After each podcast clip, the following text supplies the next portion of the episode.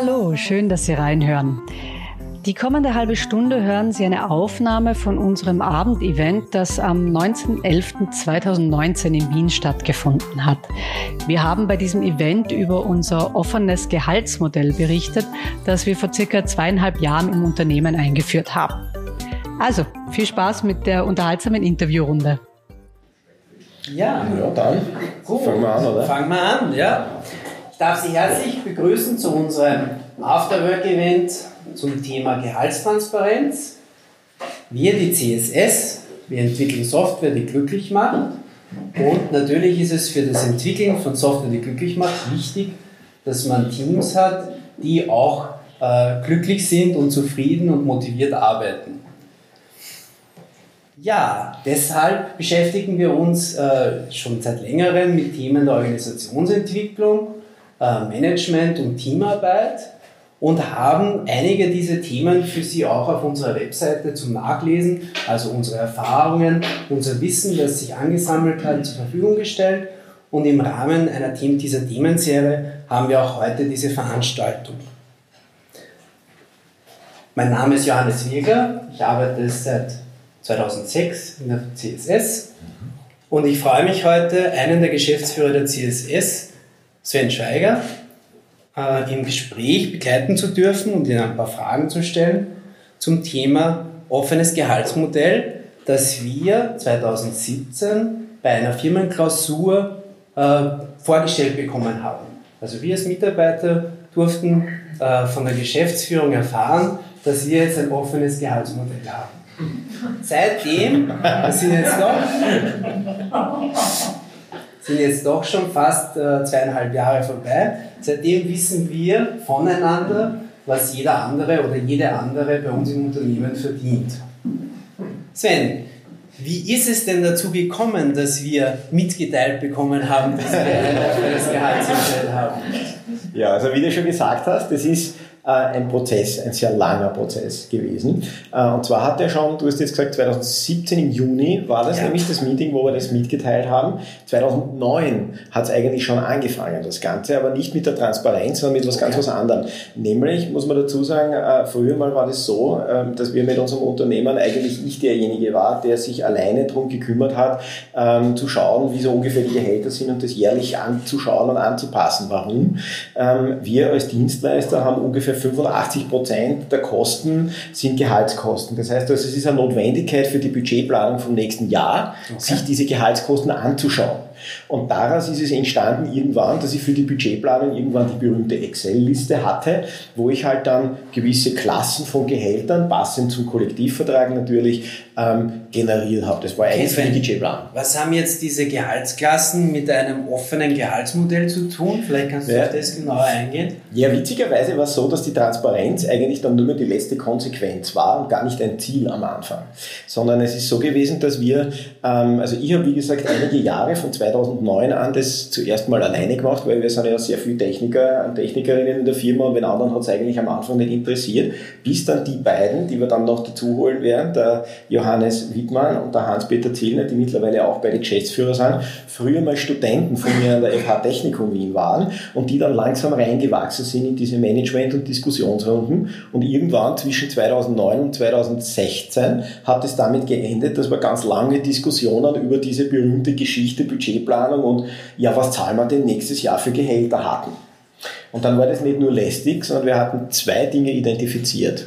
Okay. Äh, und zwar haben wir gesagt, erstens einmal ist uns wichtig, dass wir objektive Kriterien haben und nicht subjektive, warum wir was zahlen, abgesehen vom Kollektivvertrag. Wir wollten objektive Kriterien haben. Äh, und die zweite Geschichte war, wenn uns wer fragt im Mitarbeitergespräch oder so, warum verdiene ich denn das, was ich verdiene, wollten wir ebenfalls hier objektive Erklärungen und eine, eine Antwort, die einfach ist und die wir drei sehr einfach geben können, weil es nicht was Subjektives ist. Das waren die Dinge. Ja. Also ich kenne ja schon das Modell, das dahinter steckt, das Mitarbeiter der CSS. Aber vielleicht kannst du das unseren Zuhörern erzählen, wie schaut denn dieses Gehaltsmodell jetzt aus? Mhm. Was sind denn die Bestandteile und was habt ihr euch da überlegt? Also wie gesagt, Transparenz war der letzte Schritt. Vorher war eben die Geschichte, dass wir diese Gehaltsklassen, die wir hatten, in ein Gehaltsmodell umgesetzt haben. Das ist dann eher in den Köpfen der beiden gewachsen als in meinen. Ich war eher der Gegner, der gesagt hat, sowas, ich habe vorher schon gehört, hinten bei den Bierdiskussionen, sowas wie, um Gottes Willen, wenn man da wenn man da das veröffentlichen, dann, da gibt's ja Gerüchte und dann glauben die, der verdient so viel und der verdient so wenig und das ist alles unfair und dann haben wir noch mehr Streitereien als vorher. Ich war eher der, der gesagt hat, greifst lieber nicht an, lass so wie es ist, es ist eh gut. Dann haben wir, dann, das erste war das interne Modell und dann ist genau das entstanden. Und zwar haben wir gesagt, wir haben ein Modell, das aus zwei, also mit den Gehältern aus zwei Elementen besteht, nämlich Prämien auf der einen Seite, die erkläre ich dann gleich, und das andere ist das Fixgehalt. Das ist das, was das normale Gehalt ist. Dieses Fixgehalt wiederum wird unterschieden zwischen zwei Arten von Gehältern, nämlich Junior-Gehältern. Okay.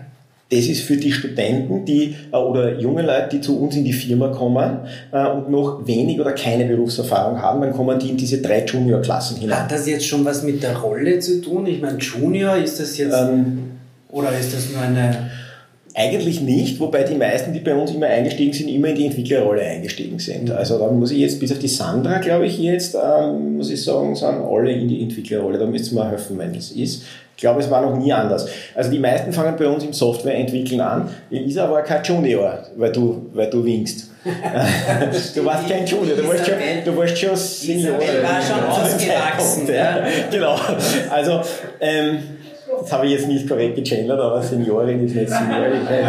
Okay, also ähm, jedenfalls die Junior-Geschichte ist das eine, vielleicht noch interessant anzumerken. Fast, also ich müsste jetzt lügen, aber zwei Drittel unserer Leute sind, glaube ich, über dieses Modell mit FH-Praktikum oder Praktikum aus der Ausbildung heraus zu uns gekommen und dann geblieben und haben das bei uns von der Pike auf gelernt, was sie Ach bei uns ja, tun. das ist ja, das erinnert das mich auch an das eine Thema, was wir das letzte Mal äh, bei uns äh, besprochen haben, wo wir einen Blog, einen Audioblog äh, auf unsere Webseite gestellt genau. haben. Also wenn das Thema jetzt jemand noch im Detail interessiert, wie wir zu unseren Mitarbeitern und Mitarbeiterinnen kommen und wie wir das so, wie eigentlich das gewachsen ist, das Unternehmen genau. CSS, äh, kann Sie das auch gerne anhören. Auf unserer Webseite mhm. findet Sie das.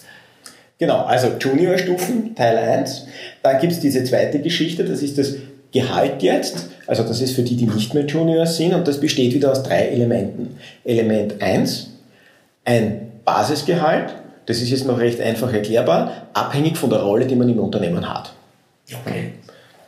Product Owner. Also ein Basisgehalt zu einer Rolle. Developer, Developerin, keine Ahnung. So, das sind die Dinge. Basisgehalt zur Rolle, Element 1. Element 2, berufliche Erfahrung.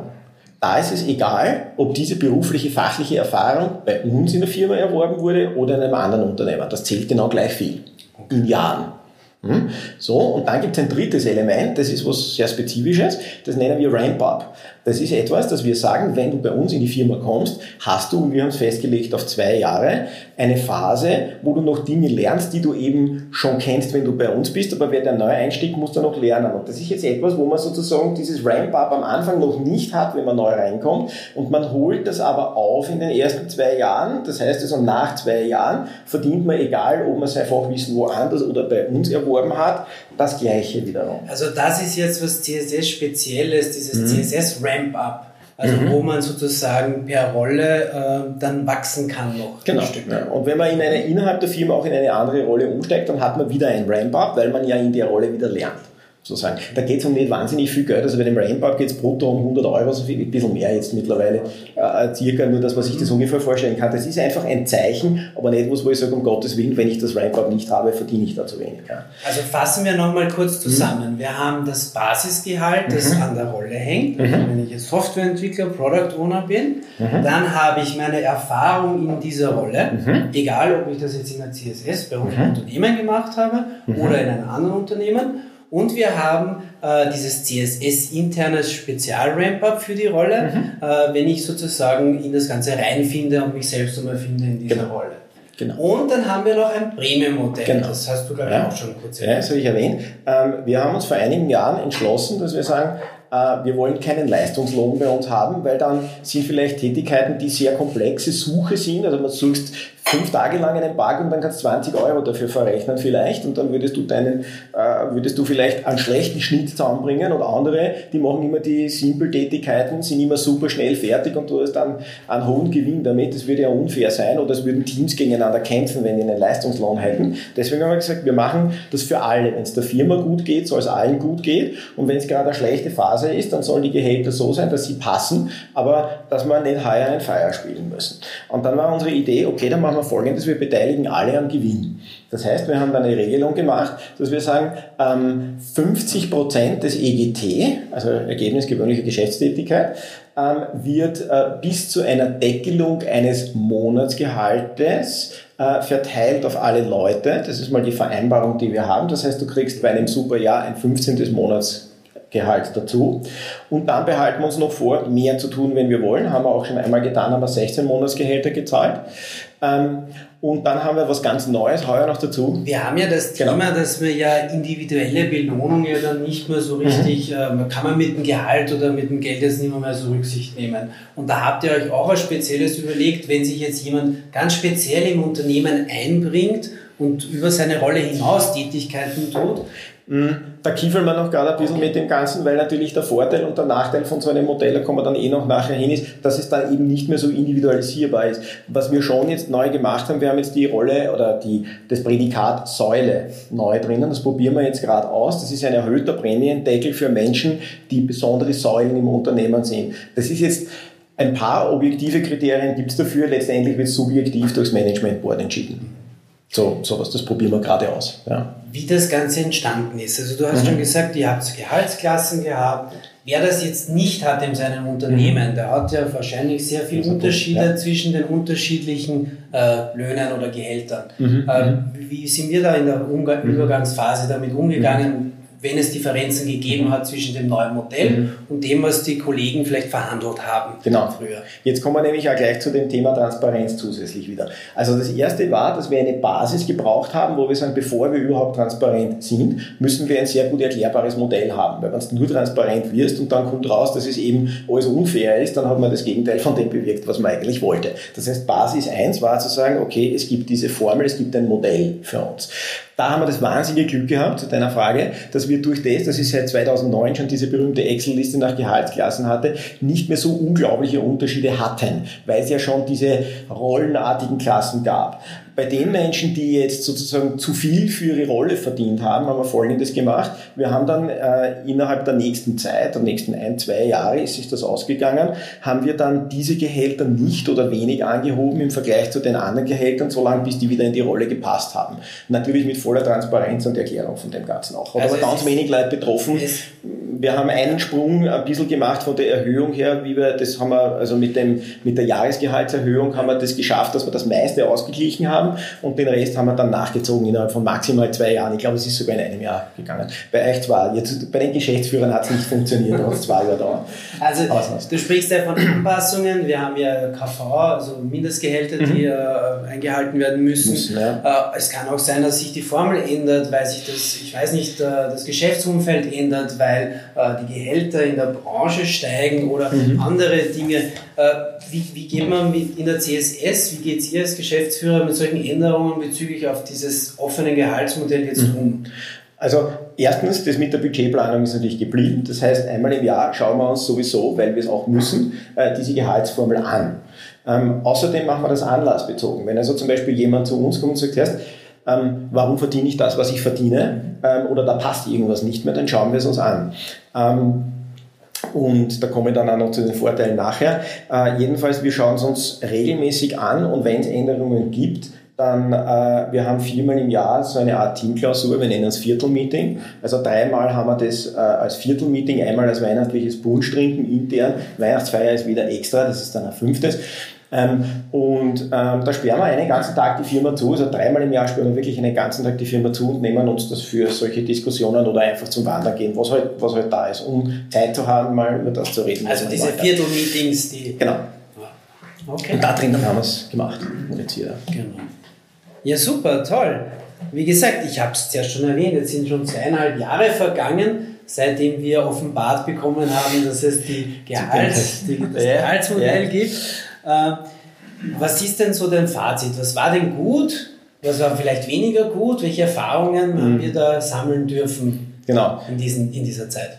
Also jetzt kommen wir genau zu dem Thema Transparenz. Wie wir das hatten, war ja dann die Frage, das war irgendwie 2016 haben wir es eigentlich schon gehabt, die Formel von der ganzen Detaillierung her. Dann war trotzdem ein relativ langer Prozess, etliche Monate hin und her, wo dann irgendwann ihr zwei gesagt habt, jetzt haben wir eh schon alles transparent, jetzt wissen sowieso immer schon alle Softwareentwickler von uns wissen, was ist ein Auftragsvolumen, was ist das Bestellvolumen. Wir waren intern mit ganz wesentlichen äh, Themen und Zahlen sowieso immer schon transparent. Und wenn es eh die Formel gibt und wir die eh finden, finden, dann ist es doch wurscht, dann können wir es eigentlich gleich transparent machen. Im Gegenteil, wir wollen das auch. Mhm.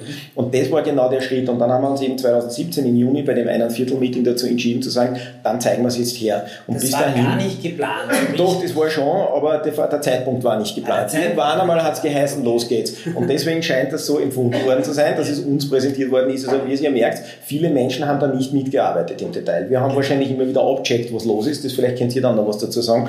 Ähm, letztendlich haben wir es aber einfach präsentiert und gesagt, so, wir machen das jetzt.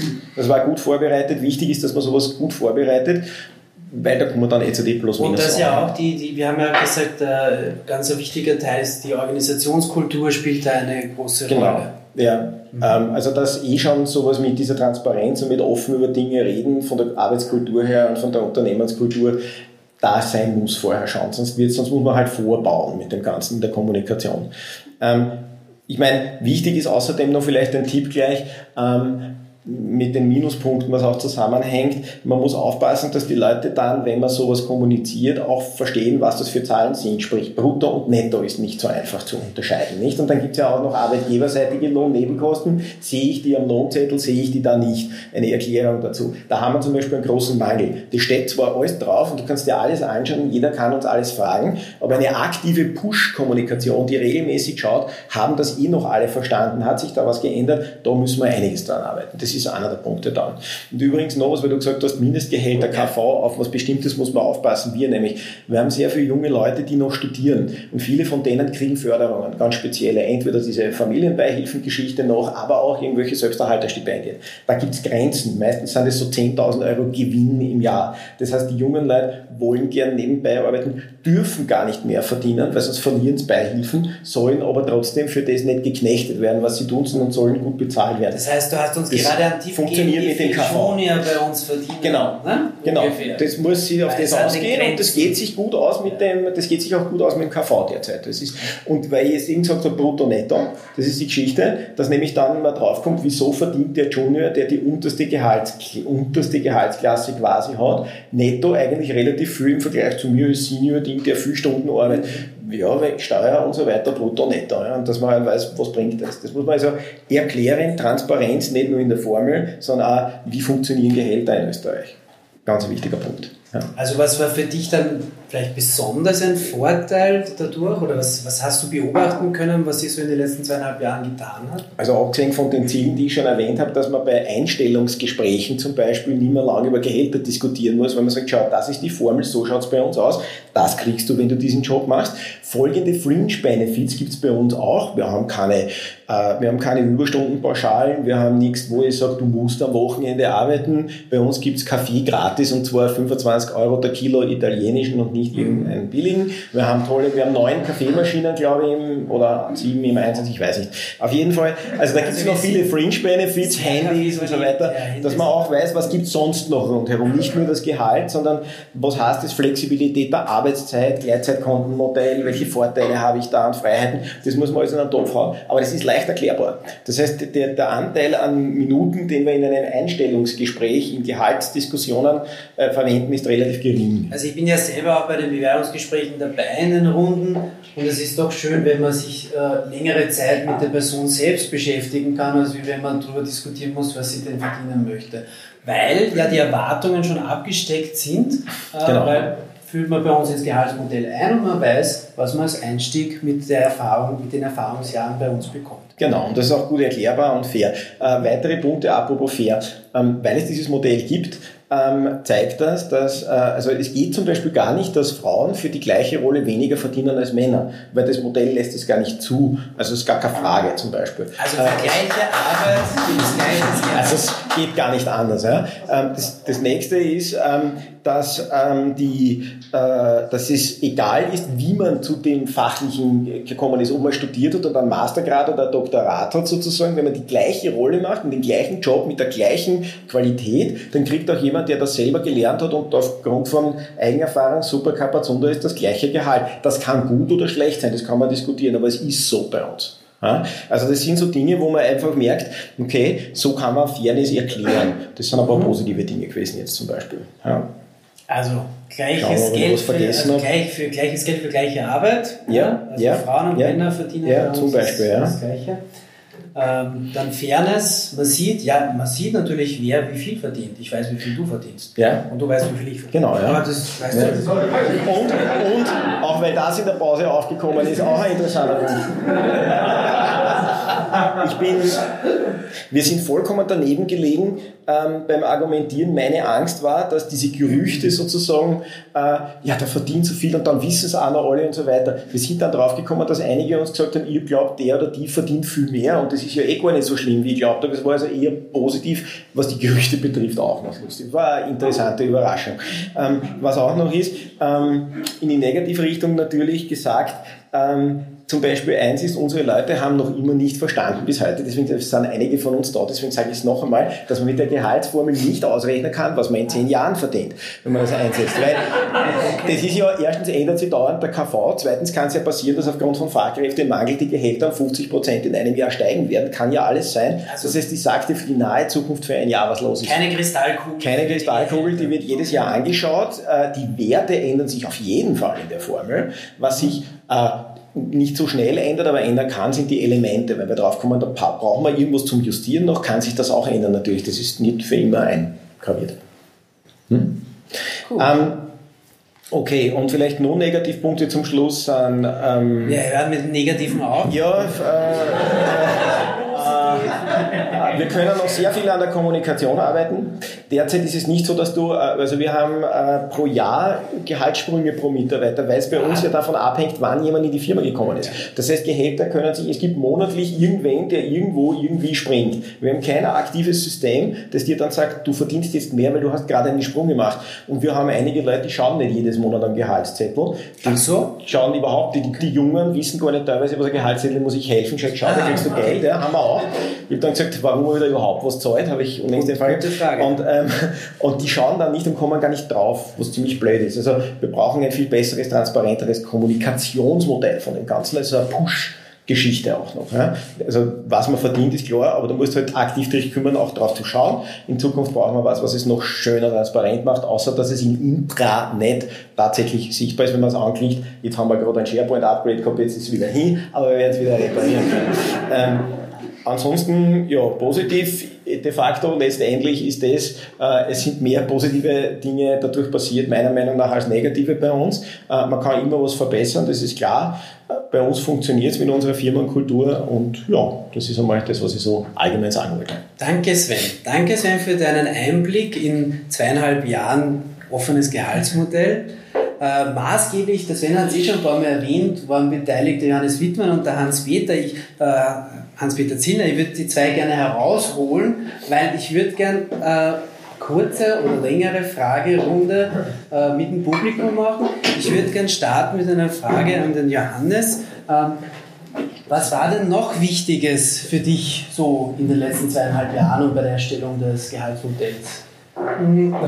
Ausschlaggebend und ein Grund, warum ich sehr dafür war, dass wir eine Gehaltsformel zumindest mal haben, mhm. egal ob sie transparent ist ist, weil ich Gehaltsverhandlungen hasse. Sowohl als Arbeitnehmer als auch als Arbeitgeber. Das mag ich überhaupt nicht. Weil was die Leute, die introvertiert sind und eher weniger verhandeln kriegen, zwar weniger, oder das passiert sehr oft, mhm. oder man hat das Gefühl, man muss Unternehmen wechseln, damit man mehr verdient, obwohl das möglicherweise gar nicht der Fall ist oder man nichts mhm. sagen traut. Und für mich war es wichtig, dass ich, so blöd es klingt, fast eher die Leute schütze, die nie über das Gehalt reden. Also das war für mich so ein Hauptmotivator der ganzen Sache. Mhm viel hat das Sven schon gesagt, also ich kann mich da noch anschließen. Und das zweite ist die, wie du sagst, die, langen Diskussionen, die wir dann haben, jedes Jahr, einmal im Jahr wieder, wer verdient denn jetzt die viel und verdient der 50 Euro mehr als der andere und warum, sind halt extrem mühsam.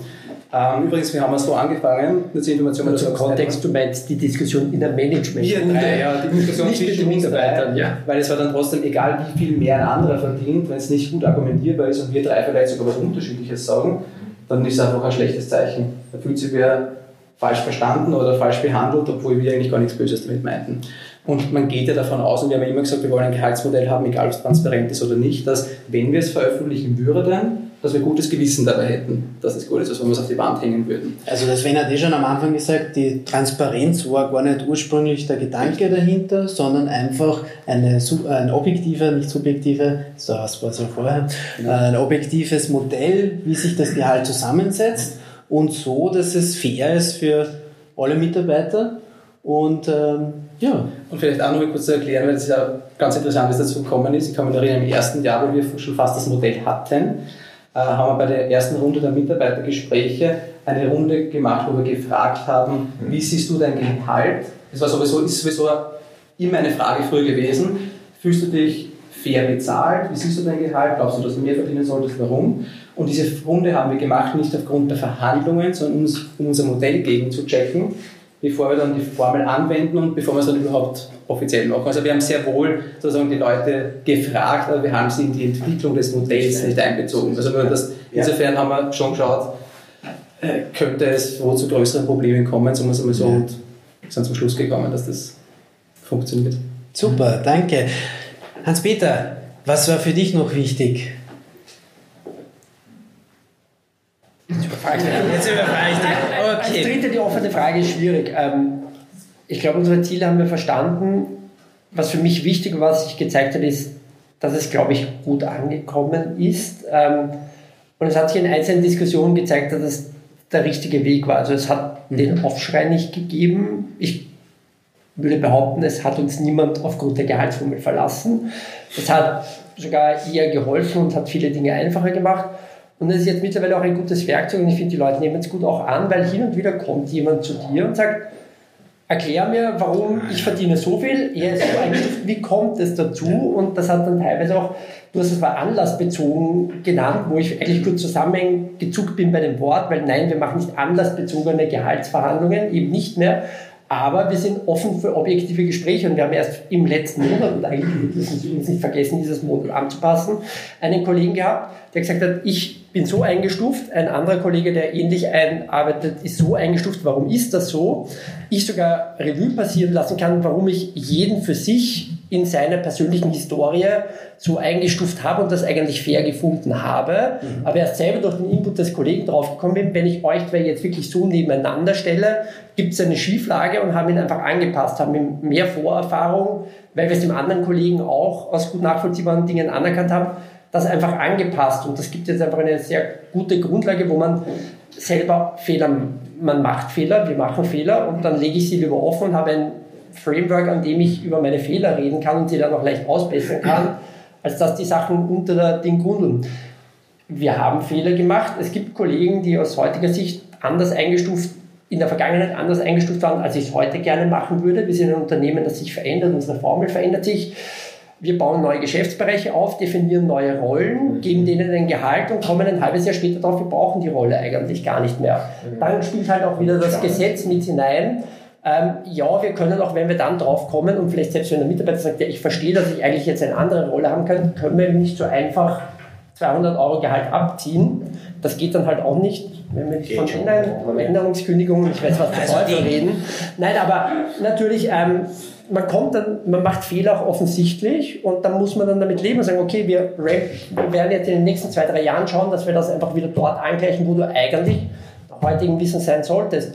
Wir definieren Rollen und kommen dann drauf, ui, eigentlich hätte man dann noch, wir haben so gedacht, wir haben es nicht genug, genau genug beschrieben, wir müssen jetzt die, das genauer machen und irgendjemand ist dann noch benachteiligt, aber es ist einfach so. Also das ist etwas, was passieren kann, Hans-Peter. Ja. Danke. Äh, wir wollen natürlich auch Fragen aus dem Publikum beantworten.